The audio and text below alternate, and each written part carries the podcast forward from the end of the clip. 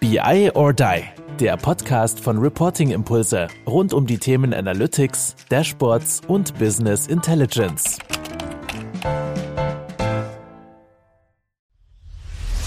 Du hörst unseren Podcast und bist Consultant. Schau doch einfach mal in unsere offenen Stellen, die wir auf biordie.com veröffentlichen und bewerte dich einfach mit Bewerbung at biordie.com. Hallo zusammen, weitere Folge Be I or Die mit mir. Und ich habe einen tollen Gast, der auch gleichzeitig Buchautor ist. Und darüber habe ich ihn jetzt auch letztendlich wieder kennengelernt oder gesehen. Hey, der Thomas Gengler von Phoenix Group, aktuell Head of Reporting in BI Solutions, hat ein neues Buch rausgebracht. Schreibe ich ihm doch einfach mal wieder. Ich meine, wir kennen uns ja auch noch aus einer kleinen äh, Dashboarding-Initiative. Ich freue mich ganz arg, lieber Thomas, dass du heute dabei bist, dass wir ein bisschen über dein Buch quatschen dürfen und ja, daher einfach mal kommst du dazu. Schön, dass du da bist. Wie geht's dir? Ja, vielen Dank, dass ich hier sein darf. Mir geht's soweit gut, bin sehr gespannt auf, auf den Podcast und freue mich, ja, über Thema Daten, Datenkultur und so weiter zu reden. Und ich meine, du bist ja auch bekannt äh, in, insofern, dass du ja auf jeden Fall auch schon beim Data Talk dabei warst. Das heißt, wenn jetzt einer sagt, ich kriege jetzt einfach nicht von dem Thomas genug, also zum einen natürlich äh, Buch bestellen oder dann eben auch nochmal in äh, dieses äh, BI or Die Format reingucken vom Data Talk. Ja, ich meine, Buch schreiben, wir haben vorher ja auch schon so ein bisschen gewitzelt, ob du jetzt deinen Job bei, bei Phoenix Group schon an den Nagel hängen kannst, weil du äh, ja jetzt kein gewöhnliches Buch in Anführungsstrichen, jetzt kein Fachbuch äh, rausgegeben hast, sondern du hast ja eine, eine Datenkultur Fabel rausgegeben, gibt dem Tiger Daten. Auch ein sehr schönes, farbiges Logo, also irgendwie sehr attraktiv ja auch ähm, gestaltet.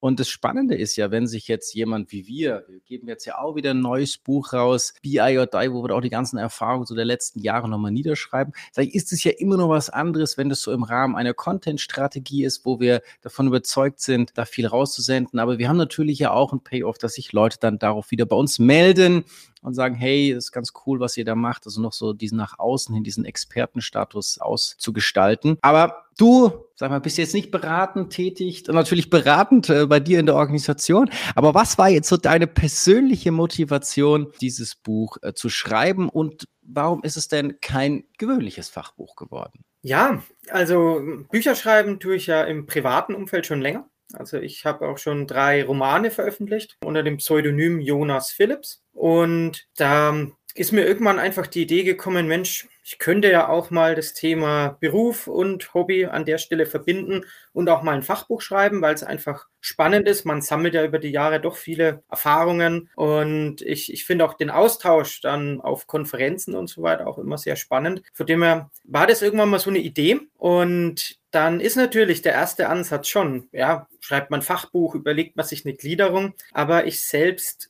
lese jetzt nicht so gern die klassischen Fachbücher, die dann eben auch, ja, für mein Empfinden als, als Romanautor vielleicht auch manchmal ein bisschen trocken und so weiter sind. Gibt natürlich auch sehr, sehr gute Fachbücher, aber es ist halt trotzdem was anderes, wenn man es in eine Geschichte verpackt, wirkt halt aus meiner Sicht lebendiger. Und ja, aufgrund meiner Tätigkeit in unserem Data and Analytics Team hat sich das Thema Daten ja äh, angeboten. Wir beschäftigen uns im Moment auch sehr viel mit datengetriebenes Unternehmen, Datenkultur. Wie können wir unser Unternehmen transformieren, um mehr Mehrwert aus Daten zu generieren? Und von dem her hat sich das Thema für mich förmlich aufgedrängt und dann war halt einfach die Frage, was kann man daraus machen? Und dann, ja, im ersten Schritt erstmal so die Themenfelder ein bisschen abgesteckt, was möchte ich denn schreiben? Und dann ist mir irgendwann die Idee gekommen, vielleicht auch wegen dem Hippo, also dem Highest Paid Person Opinion, vielleicht auch mal was mit Tieren zu machen. Und dann habe ich einfach begonnen, die Themen, die ich gesammelt habe, mal in Analogien zu mappen, dass ich mir also überlege, wie könnte man die Themen irgendwie in der Tierwelt transportieren. Und ja, rausgekommen ist halt dann ein wilder Dschungel, der von den Menschen bedroht wird und die Tiere dann einfach begreifen,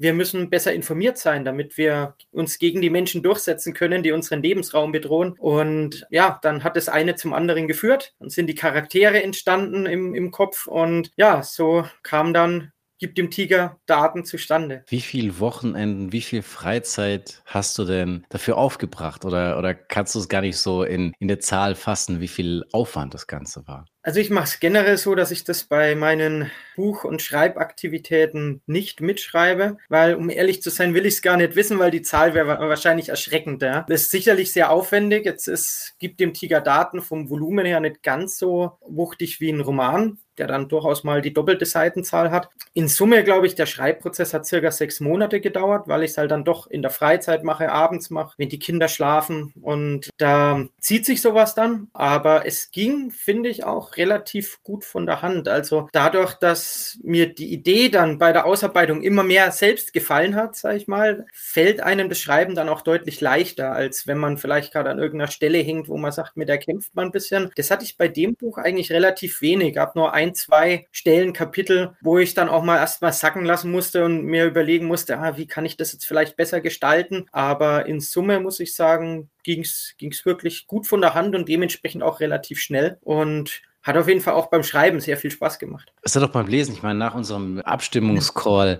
habe ich ja gedacht, alles klar, wie heißt das Buch, beziehungsweise wo finde ich es? Du gesagt, okay, Amazon dauert ein bisschen, weil es natürlich dann auch erstmal on demand gedruckt werden muss, ist aber dann doch auch relativ schnell gekommen. Ich habe es mir dann auch äh, durchgelesen. Ich fand es ja mega spannend, weil natürlich bin ich ja auch relativ tief in diesem Thema drin. Und es war für mich dann immer wieder so die Frage, okay, was ist jetzt das nächste Thema? Welche Dinge hat er jetzt damit verknüpft? Wie hat er das sozusagen in die Tierwelt überführt? Und aber zwischendurch kam ja dann auch immer noch mal relativ unternehmensnah praktische Tipps, wo du es ja auch so ein bisschen, sag mal, kombiniert hast, wo du gesagt hast, auf der einen Seite sind wir so in dieser Fabelwelt, aber dann gibt's trotzdem auch mal, ich sage jetzt mal ganz praktische Tipps, die ich dann manchmal auch übersprungen habe, weil ich dann immer so rausgerissen wurde, in Anführungsstrichen, aus, aus, aus diesen Erzählungen und ich das natürlich irgendwie, dadurch, dass ja viele Sachen dann auch, dadurch, wenn du sie immer wieder hörst, natürlich auch bekannt sind, logischerweise. Aber wie, war immer wieder das Spannende, wie verknüpfst du das? Was ist jetzt die Story, die du daraus machst? Warum hast du dich dafür dafür entschieden, doch auch so ein bisschen was, sag ich jetzt mal, Handfestes noch zu liefern? Ja, ich glaube, dass es sehr wichtig ist, dass man dann auch diesen Praxistransfer nochmal vertieft. Ja, also ich glaube, die Geschichte selbst zeigt einem ja mit den Beispielen und Analogien aus dem Dschungel dann schon die Kernbotschaft, aber ich glaube, die Praxistipps dann wirklich, die man für sich selbst im Unternehmen umsetzen kann, dann nochmal abzuleiten, war mir dann schon wichtig, um dann aus dem Buch raus schon einen greifbaren Mehrwert für die Leser dann auch zu schaffen. Ich wollte jetzt da auf der einen Seite schon das Thema in unterhaltsame Form verpacken und ja, die Leute auch mitnehmen auf diese wilde Dschungel-Datenreise. Aber mir war schon auch wichtig, dass die Leute wirklich was mitnehmen. Und das nehmen sie vielleicht aus der Geschichte auch, aber dieser Transfer in die Praxis, da konnte man dann schon noch mal einige Sachen vertiefen, gerade die dann sich nicht so gut auf den Dschungel adaptieren lassen. Ein paar Beispiele aus der eigenen Erfahrung dann, dann auch bringen. Und das Buch soll ja auch gleichermaßen für, sag ich mal, Data und Analytics Experten auch vielleicht noch ein paar Impulse einfach mitgeben. Aber auf der anderen Seite wollte ich mit dem Buch auch Leute erreichen, die vielleicht noch keine Experten in dem Thema sind. Ich finde, das Buch ist eigentlich auch schön für die Zielgruppe, dass ich sage, ich habe Leute in den Business Units, die vielleicht für sich sagen, eigentlich könnte ich auch mehr mit Daten machen, aber ich weiß nicht, wo ich anfangen soll. Da ist, glaube ich, das Buch einfach dann auch eine lebendige und einfache Lektüre um in das Thema einzusteigen und dann auch bei diesen Leuten Begeisterung für das Thema zu entfachen. Das ist auch so ein bisschen die Idee. Und um das beides miteinander zu verknüpfen, dass man sowohl Experten als auch ja, Laien oder Beginner für das Thema empfänglich macht, war für mich die Trennung dann eigentlich schon relativ schnell klar, dass wir die machen wollen. Das Einzige, wo ich wirklich länger überlegt habe, ist, wann macht man es? Ich habe mich jetzt entschieden, nach jedem Kapitel einen Transfer in die Praxis zu machen. Dann ist es auch kurz, aber uns war dann schon bewusst, also mit uns meine ich dann, ich hatte auch zwei, zwei Testleser zum Beispiel und mit denen habe ich mich dann auch ausgetauscht und da haben wir schon auch drüber diskutiert. Reißt es einen zu sehr raus? Wäre es besser vielleicht nach jedem Block, ich habe es ja auch in fünf Teile aufgeteilt, diese Transferkapitel zu machen oder wäre es besser, das komplett an den Schluss zu stellen. Ich habe mich aber dann bewusst dafür entschieden, es so jetzt zu machen mit nach jedem Kapitel, weil dann natürlich auch der direkte Bezug zum Kapitel dann einfach nochmal deutlich stärker ist. Aber das ist sicherlich eine Thematik, da gibt es, glaube ich, auch kein richtig und falsch. Da hätte man alle drei Wege wählen können und hat alles seine Vor- und Nachteile, wie vieles im Leben. Absolut. Ich sag mal, trotzdem waren da ja ganz, ganz viele spannende Vergleiche oder ja Analogien zu der Unternehmenswelt, die du dann, sag ich mal, im Dschungel so abgebildet hast. Gibt es für dich besondere Highlights, wo du sagst, okay, das ist besonders catchig, das habe ich selbst, weil ich meine, das ist natürlich auch das Ziel gewesen, das für deine Kolleginnen und Kollegen irgendwie vielleicht an den einen oder anderen Stellen auch greifbarer zu machen oder jetzt wiederum auch für unsere Zuhörerinnen und Zuhörer, die dann sagen, ah, okay, wenn ich das zukünftig, dieses dröge Thema in Anführungsstrichen, jetzt vielleicht aus dem Dschungel heraus erkläre oder andere Unternehmen, die dann sagen, okay, wir arbeiten in der Logistikbranche, auch da kann man ja tolle Vergleiche sozusagen zu BI und Analytics ziehen, aber was waren da so oder was kannst du da jetzt so ein bisschen rauspicken, wo du sagst, hey, das finde ich einfach cool, da kann man den, den Leuten auch echt gut schwergängige Themen äh, rüberbringen? Ja, da würde ich mich tatsächlich für zwei Themen entscheiden, die meiner Meinung nach wahrscheinlich, ähm, wo der Ruf schlechter ist, als sie es verdient haben, ja, weil sie halt auch ein bisschen trocken daherkommen und gerade natürlich im Business wahrscheinlich relativ wenig beliebt sind. Ja. Zum einen Data Governance, das ist ja definitiv ein Thema. Governance, dem Wort allein hängt ja oft auch noch ein bisschen der Ruf nach, eher zu blockieren, vielleicht irgendwas zu verbieten und so weiter. Und das ist, denke ich, ein Thema. Und das zweite Thema ist tatsächlich Datenschutz und Datenethik. Ich glaube, Datenschutz mit der Datenschutzgrundverordnung ist ja doch auch ein trockenes rechtliches Thema. Jeder kommt damit in Berührung. Ich, ich glaube, jeder wird auch gerne darauf verzichten, sage ich mal, dann auch diese Dokumente auszufüllen und so weiter. Aber ähm, auf der anderen Seite ist es ja auch wichtig, gerade in der heutigen Welt, wo man halt mit Daten auch viel negative Dinge machen kann oder Daten auch missbrauchen kann, finde ich, ist es ja absolut wichtig, das zu regulieren. Und da das Thema mittlerweile halt auch schon ein bisschen verbrannt ist in vielen Köpfen, wenn man dann kommt mit Datenschutz. Ah ja, klar. Und habe ich mir gedacht, das Thema wollte ich dann besonders greifbar dann auch verkaufen. Und das sind, finde ich, so zwei Themenbereiche, die ich da recht spannend fand. Teasest du so ein bisschen an, wie du sie in die Tierwelt überführt hast? Ja, klar, gerne, gerne. Also beim Thema Data Governance ist es ja tatsächlich so, dass die Tiere dann beginnen, Informationen zu sammeln und die arbeiten dann auch mit den Informationen. Und dann kommt plötzlich große Aufruhr in den Dschungel, weil plötzlich nichts mehr funktioniert. Das eine Tier muss den ganzen Tag essen, weil die Informationen dem Tier sagen, du hast noch nicht genug gegessen. Und die vertrauen halt erstmal den Informationen auch relativ blind, weil es ja ihr neues Highlight ist. Und das eine Tier platzt fast, das, das andere Tier fürchtet sich, weil es von den Menschen verfolgt wird und die Menschen sind plötzlich viel näher als gedacht. Und irgendwann kommt später raus, dass eben die Affen die ich da halt einfach dann auch, weil sie so schön verspielt sind immer im Zoo, als, als Tier hergenommen habe, um da ein bisschen Unordnung und Chaos zu schaffen. Die Affen haben dann eben rausgefunden, dass man Daten auch manipulieren kann und verwirren damit den ganzen Dschungel und machen den ganzen Dschungel verrückt. Und dadurch kommen die Tiere auf die Idee, dass man eigentlich schon irgendwie Wege finden muss, da die Datenqualität zu kontrollieren, klare Verantwortlichkeiten für die verschiedenen Daten, die im Dschungel erhoben werden. ist zum Beispiel so, dass der Bär dann immer fürs Essen zuständig ist. Das heißt, der Bär ist immer für, für Nahrungsdaten zuständig, weil er halt am meisten frisst, während dann, ja, andere Tiere dann letztendlich dann auch ihre Spezialgebiete haben. Und das finde ich dann schon relativ spannend, weil man dann halt wirklich merkt, was passiert, wenn dann im Endeffekt die Datenqualität nicht passt, was passiert, wenn die Datenqualität auch nicht kontrolliert ist, wenn keine Ownership da ist. Und das finde ich zum Beispiel eine schöne Brücke zur Data Governance, die dann auch ein bisschen witzig ist, wie dann die Tiere sich verstecken und, und dann rausfinden, was ist denn der Grund für das ganze Übel. Und das ist, sage ich mal, beim Thema Data Governance, die Analogie, die ich da gewählt habe. Und ja, das Thema Datenethik und Datenschutz habe ich dann sehr martialisch, sage ich mal, verarbeitet. Und zwar geht es da dann wirklich darum, dass dann Tiere um ihr Leben fürchten. Also die Tiere im Dschungel beginnen schrittweise sich weiterzuentwickeln, machen am Anfang ein paar Berichte, werden dann immer besser und irgendwann beginnen sie dann auch mit Advanced und Predictive Analytics. Und da kommt dann das Chamäleon, das des Tiers, das sich natürlich im Dschungel am besten tarnen kann und dadurch auch sehr vorsichtig ist aufgrund von diesen Gegebenheiten.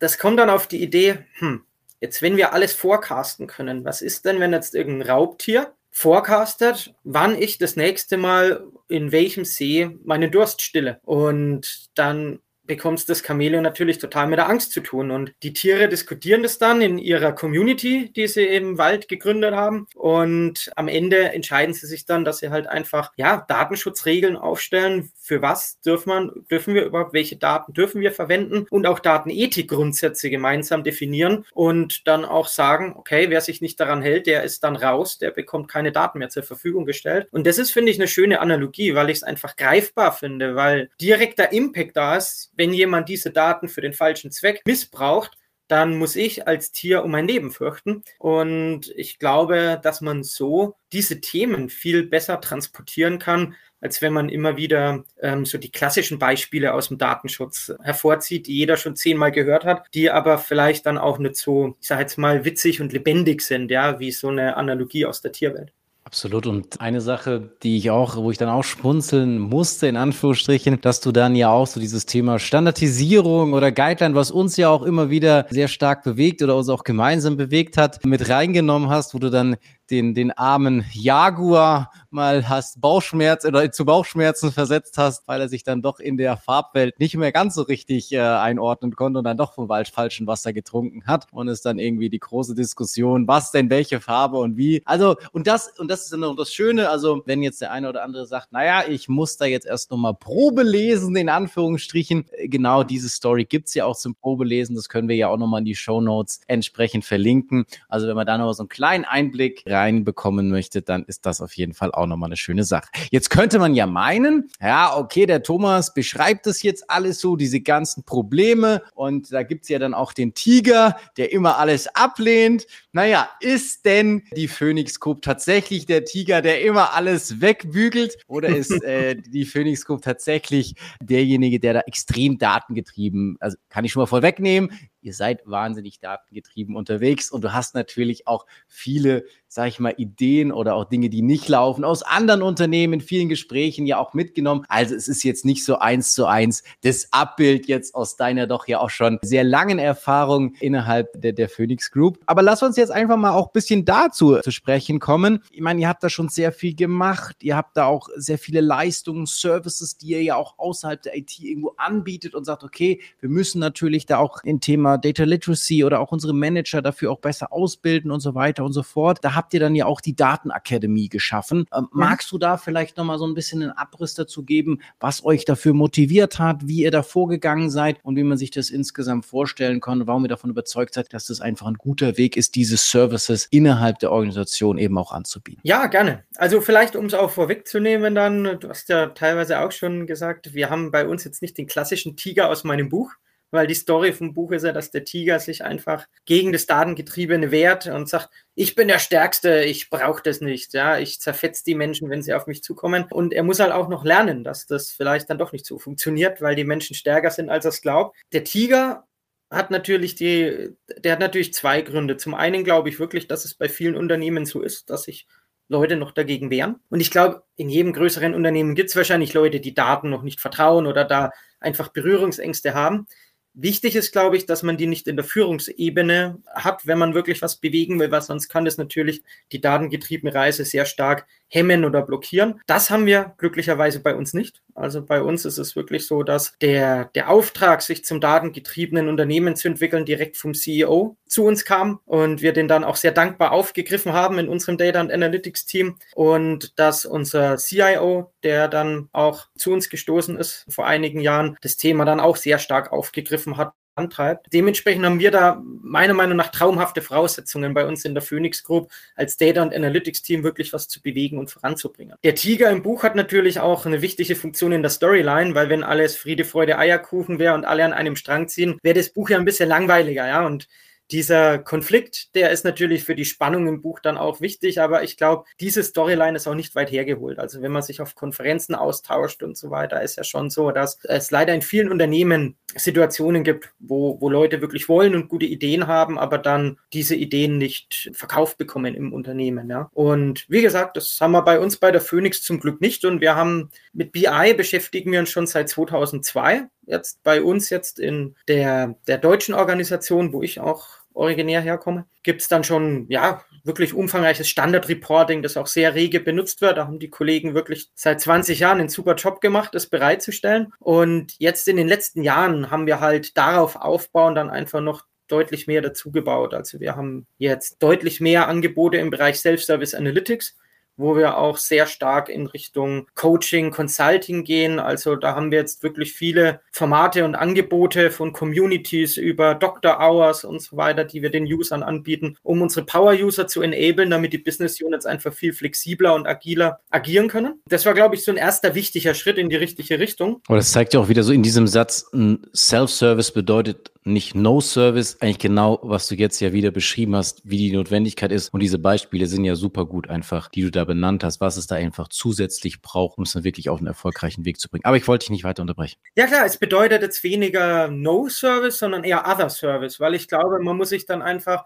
von dem, und das, diese Reise muss man dann auch mitmachen, dass man sich eigentlich von der klassischen Entwicklungsdienstleistung, jemand stellt eine Anforderung, ich programmiere ihm das und dann stelle ich ihm den Standardbericht bereit, hin wirklich zu einem ja, Coaching- und Consulting-Partner entwickelt. Ja, ich glaube, das ist, das ist, glaube ich, wichtig, dass man diese, diese Rolle auch begreift und dann auch die Kollegen gemäß ihren Stärken einsetzt, weil es gibt auch Leute, die wollen einfach entwickeln und wir brauchen nach wie vor Standard-Reports. Da gibt es gerade bei uns im Unternehmen immer noch einen hohen Bedarf dafür, aber wenn ich dann Leute habe, die technisch zwar auch sehr gut sind, aber dann ein bisschen extrovertierter sind und sagen, hey, ich will wirklich in den Dialog mit den Leuten gehen, dann ist diese Self-Service Analytics Rolle natürlich optimal, ja, weil man da einfach viel mehr direkten Kontakt hat, viel mehr in die Beratung geht. Und ich glaube, da haben wir einfach dann einfach nochmal eine zweite Komponente daneben gestellt. Und dann haben wir eben vor zwei bis drei Jahren unser Advanced Analytics Projekt dann auch gestartet. Das war eine größere Geschichte, die dann eben auch unser CEO und unser CIO losgetreten haben. Und da haben wir uns dann damit beschäftigt, was brauchen wir darüber hinaus noch, um datengetrieben zu werden. Und am Ende haben wir dann, da ist dann zum Beispiel auch die Data Academy entstanden als Idee. Da haben wir dann auch begonnen, ein Data Science Team aufzubauen unter der Leitung von einem Data Scientist, der damals auch, auch neu dazugestoßen ist zur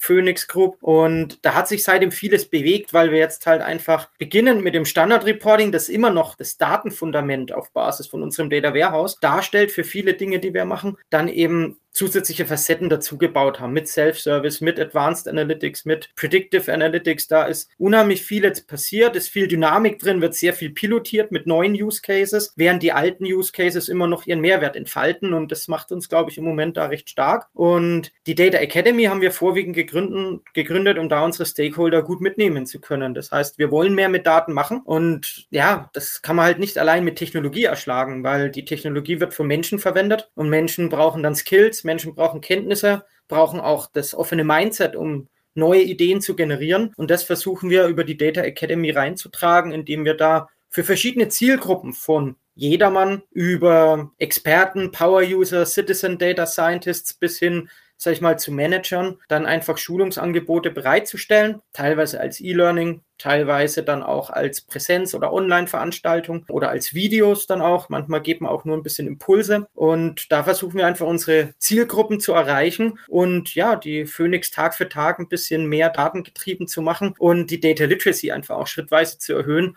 damit man einfach, ja, gemeinsam mehr Ideen generieren kann und mehr aus den Daten rausholen kann. Diese Daten Academy finde ich ja sehr, sehr spannend vor allem hast du eine Zielgruppe jetzt auch mal genannt, die können wir jetzt ja einfach mal rauspicken, so den Manager oder die Führungskraft. Wenn ich jetzt Führungskraft oder Manager bei, bei euch wäre, ja, was würde ich denn da bekommen oder wie könnte ich mir das denn konkret vorstellen oder kannst du da so mal so ein paar Einblicke geben, weil es ja oftmals, wie gesagt, der Tiger war ja dann auch wieder derjenige, der da alles blockiert hat. Also wir haben ja auch wieder gesagt, okay, die Führungskräfte sind da schon auch entscheidend. Was sind da so ein bisschen eure eure, eure ja, Stoßrichtung, die, wie ihr da vorgeht? Und andere Frage, alles komplett aus der eigenen Feder entstanden. Das heißt, da stehen dann auch, sag ich mal, eure Leute vor der Kamera oder eure Leute haben dieses Training entwickelt oder diese verschiedenen Trainings. Oder war das auch, keine Ahnung, wir haben jetzt auch von Udacity oder was, you name it, was es da so alles gibt, auch Sachen mit reingezogen? Oder ist es wirklich, okay, das ist jetzt ganz, ganz spezifischer Phoenix Group Content? Für was, für welchen Weg habt ihr euch da entschieden?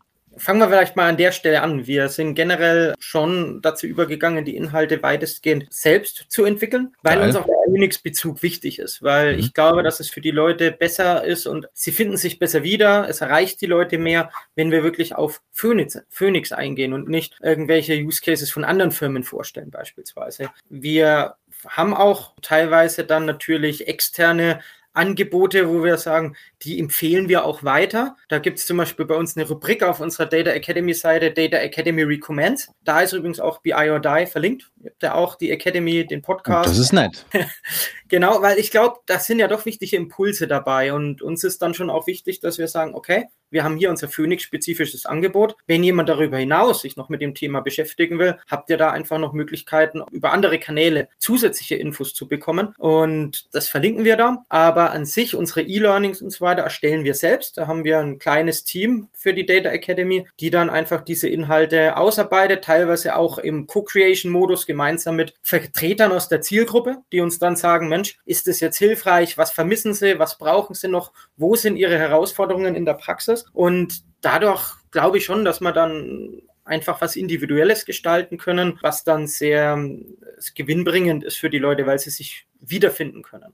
Und ja, für die Manager, der Kurs ist tatsächlich noch im Aufbau, also der ist jetzt noch mhm. nicht fertig. Das sind wir in der mhm. Konzeption. Die machen wir zusammen mit einem externen Partner, muss man auch sagen, weil bei manchen Themen holen wir uns schon auch externe Impulse mit rein. Und da ist der Fokus eher darauf, den Managern mitzugeben, wie kann ich mein Team datengetrieben aufstellen und in diese Richtung entwickeln. Weil wenn der Manager selbst Data Skills erwerben will, kann er ja auch die Kurse für die Power-User machen. Braucht ja keinen extra Inhalt, es ist ja schon da. Da geht es uns darum, dass die Führungskraft, wie du richtig auch gesagt hast, eine wichtige Rolle spielt in der datengetriebenen Kultur. Weil wenn ich als Führungskraft mich hinstelle und sage, ah, toll, ihr habt da Reports gemacht, ihr habt Daten, ihr habt Fakten, aber ich habe eine andere Meinung, also mach mal so, wie ich das will, ja. Ich habe ein besseres Bauchgefühl. genau.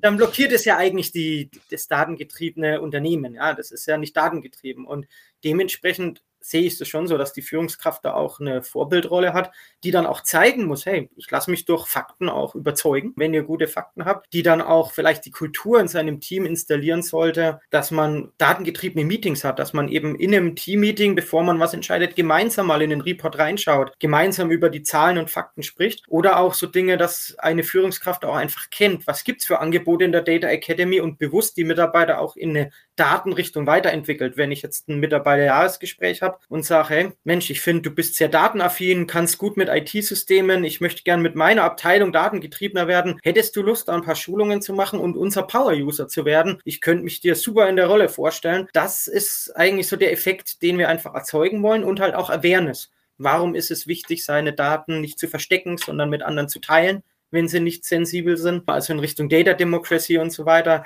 Da wollen wir auch einfach das richtige Mindset erreichen durch diese Schulungen und den Führungskräften einfach auch ein paar Praxistipps an die Hand geben. Okay, jetzt habt ihr mich überzeugt, das Mindset ist da. Was kann ich jetzt machen, um diese datengetriebene Reise in meiner Rolle zu fördern? Und da wollen wir ihnen einfach so ein bisschen einen Leitfaden an die Hand geben und das ist da unser Ziel, um top-down dann praktisch den, die, die Bottom-up-Schulungen, die wir dann mit den Skills, die wir den Power-Usern mitgeben, dann einfach nochmal zu befeuern und zu unterstützen. Ich meine, genau, das ist ja auch immer so dieses Idealbild, dass es von oben und von unten sich dann irgendwie so, so annähert in dem Sinne. Ich glaube, das alles auf, auf eigenen Füßen zu machen, ist sicherlich der anstrengendste Weg, aber der, der wahrscheinlich auch am meisten anspricht, am, am meisten wahrscheinlich dann auch auf Akzeptanz stößt und dann gerade so, sag ich mal, diese Tandem-Modelle, die du da beschrieben hast, finde ich natürlich auch mega stark und vor allem dieses, ja, was kann ich denn jetzt auch eine Führungskraft einfach an konkreten Tipps, an Hilfestellungen geben, ohne dass sie sagen, okay, das und das sind da irgendwelche geile Use Cases, die da entstanden sind, sondern manchmal ist es ja wirklich so, hey, wie, in, wie du sagtest, wie integriere ich das in mein, in das Jahresgespräch oder was sind einfach Dinge, die ich den Leuten da auch einfach mal Gutes tun kann, an Schulungen, an Hinweisen, whatever. Ich meine, das ist ja immer so, wenn das Unternehmen wüsste, was es alles weiß, so, ne, das ist ja immer wieder die, diese Geschichte und das dann eben zu dokumentieren, finde ich schon sehr, sehr stark, sehr coole Geschichte, die ihr da habt, also diesen Service-Gedanken da so hoch zu hängen und aber natürlich auch auf der anderen Seite neben diesem Service-Gedanken und alles, was ihr da so bereitstellt, auch zu sagen, okay, auch wir als IT tun uns ganz klar positionieren mit Spezialthemen und da hast du ja auch mal euer Data Science Team angesprochen. Also das ja. ist ja, sag ich mal so mal neben dem, ich bin serviceorientiert, dass ich trotzdem mir ja dann auch noch genau weiß, okay, wo kann ich mich, sag ich jetzt mal, vielleicht auch mal von einem Fachbereich eben noch abgrenzen, weil ich vielleicht einfach technologisch stärker aufgestellt bin, weil ich nochmal andere Möglichkeiten habe. Das ist ja nochmal nochmal diese ganz klare Positionierung. Was sind Themen, die vielleicht kein anderer in der Art und Weise, in, in, in der Qualität liefern kann? Magst du da nochmal so ein paar Gedanken dazu oder vielleicht auch Highlights nochmal dazu erwähnen äh, zu, dem, zu dem Data Science Team? Weil ich das immer so einen schönen Kontrast, sage ich mal, zu dem allgemeinen Service äh, irgendwo sehe, diese Positionierung. Ja, wobei das Data Science Team auch irgendwo dann schon auch ein Service ist, den wir da platzieren, mhm. weil das letzten mhm. Endes ist dieses Team einfach starker Coaching-Partner, sage ich jetzt mal, und Consulting-Partner auch fürs Business. Das heißt, wenn eine Business-Unit da mit einer Idee kommt und oft ist es ja so, die haben da schon den Blick, ey, wenn wir da besser vorher schon wüssten, was auf uns zukommt, dann könnten wir viel bessere Entscheidungen fällen. Und unser Data Science Team ist halt ja dann praktisch der interne Speaking-Partner zu dem Thema, die dann bei der Ideation schon gemeinsam mit dem Business Ideen entwickeln, die Ideen vom Business weiterentwickeln und dann eben auch in Form von ja relativ schlanken MVPs dann auch einfach auch mal pilotieren. Gerade bei der Data Science hat man ja auch auch oft, da ist ja Fail Fast dann auch wichtig, sage ich mal, an der Stelle, weil nicht jede Idee, die man hat, spiegelt sich dann so in den Daten wieder. Da muss man auch akzeptieren, dass vielleicht nicht jede ID dann Voll Idee dann ein Volltreffer wird. Aber ähm, das ist das, was unser Data Science Team dann macht. Also die gehen da wirklich dann in die Business Units rein, diskutieren mit denen über Möglichkeiten, Dinge vorzucasten und ja, pilotieren die dann und setzen die dann gemeinsam um. Sie bringen praktisch dann die Daten und die Technikkompetenz mit rein und im Dialog mit dem Business wird dann halt ein guter Business Case draus gemacht am Ende. Wo ihr da ja auch genau wieder dieses Teamwork ja auch vorlebt, was wir auch immer ja. wieder sagen. Es ist einfach jeder in diesem Team entscheidend. Jeder muss eben seine Rolle, seine Positionierung haben und dann im Gesamtzusammenspiel,